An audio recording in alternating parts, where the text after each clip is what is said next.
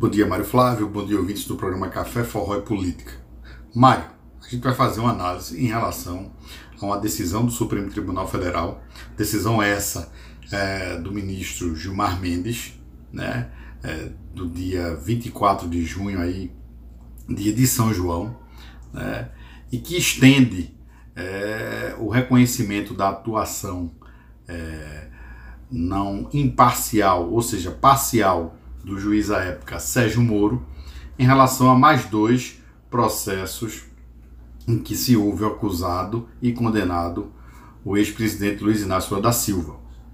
A gente, cronologicamente, é, chama a atenção de que já havia um reconhecimento por parte do Supremo Tribunal Federal quanto à atuação parcial do ex-juiz, hoje ex-juiz Sérgio Moro, é, no que tange ao processo é, do triplex.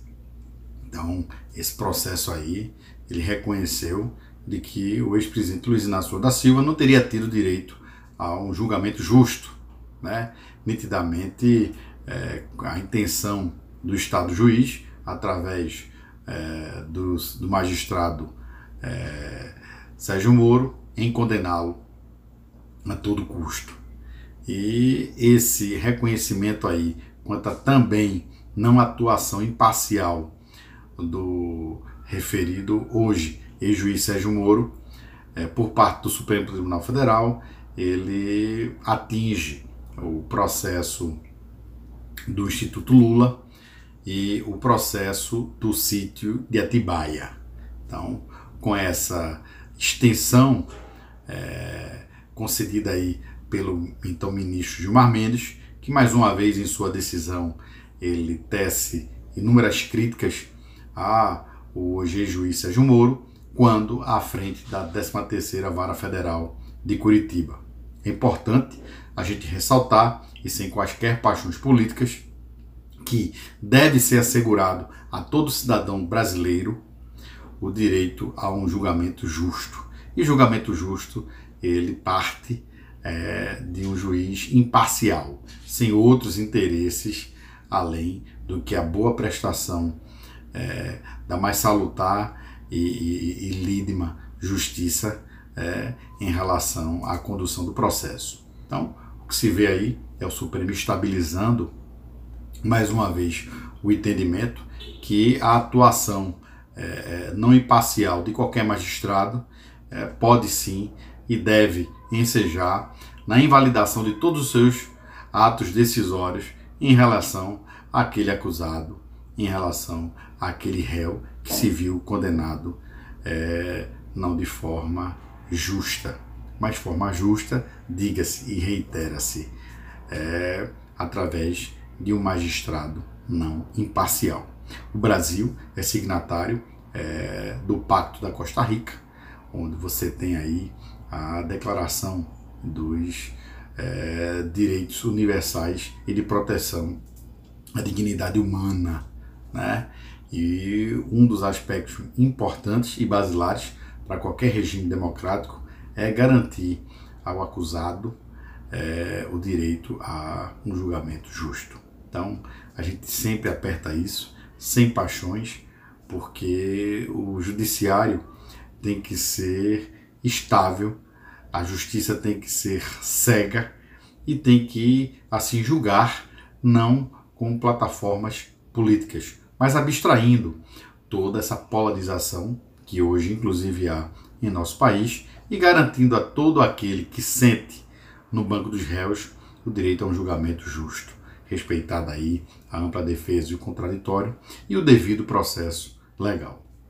Pois é, Mário essa decisão aí tem uma repercussão é, grande no meio político, porque ela afiança de toda forma aí o hoje ex-presidente Luiz Inácio Lula da Silva em relação ao futuro pleito eleitoral de 2022. Então, o próximo ano aí promete em relação ao avanço dessas pretensões políticas, tanto do ponto de vista da reeleição, candidatura à reeleição do hoje presidente Jair Messias Bolsonaro, quanto à perspectiva aí de uma volta ao poder do ex-presidente Luiz Inácio Lula da Silva. Esse é o nosso cenário atual.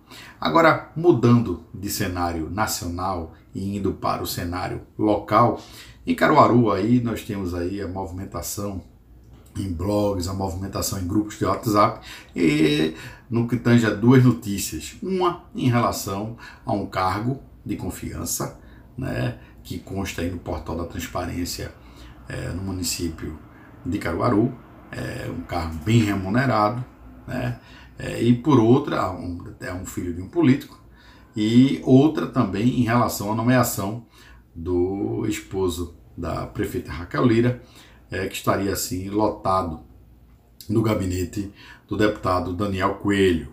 Né? Sobre essas duas contratações, mais uma vez, sem paixões políticas, a gente esclarece que essas contratações não são irregulares, que essas contratações elas não são ilegais.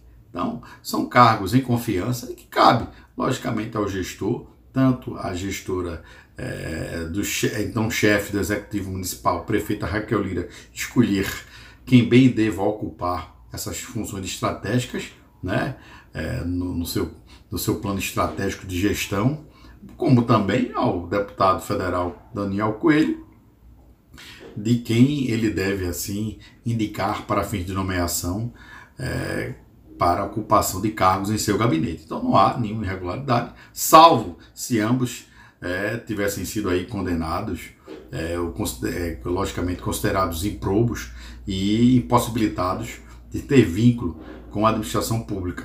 Não sendo esse o caso, a contratação é absolutamente regular. O que a gente vai aí, aí é saindo do espectro técnico, indo para uma análise política, é que política é gesto.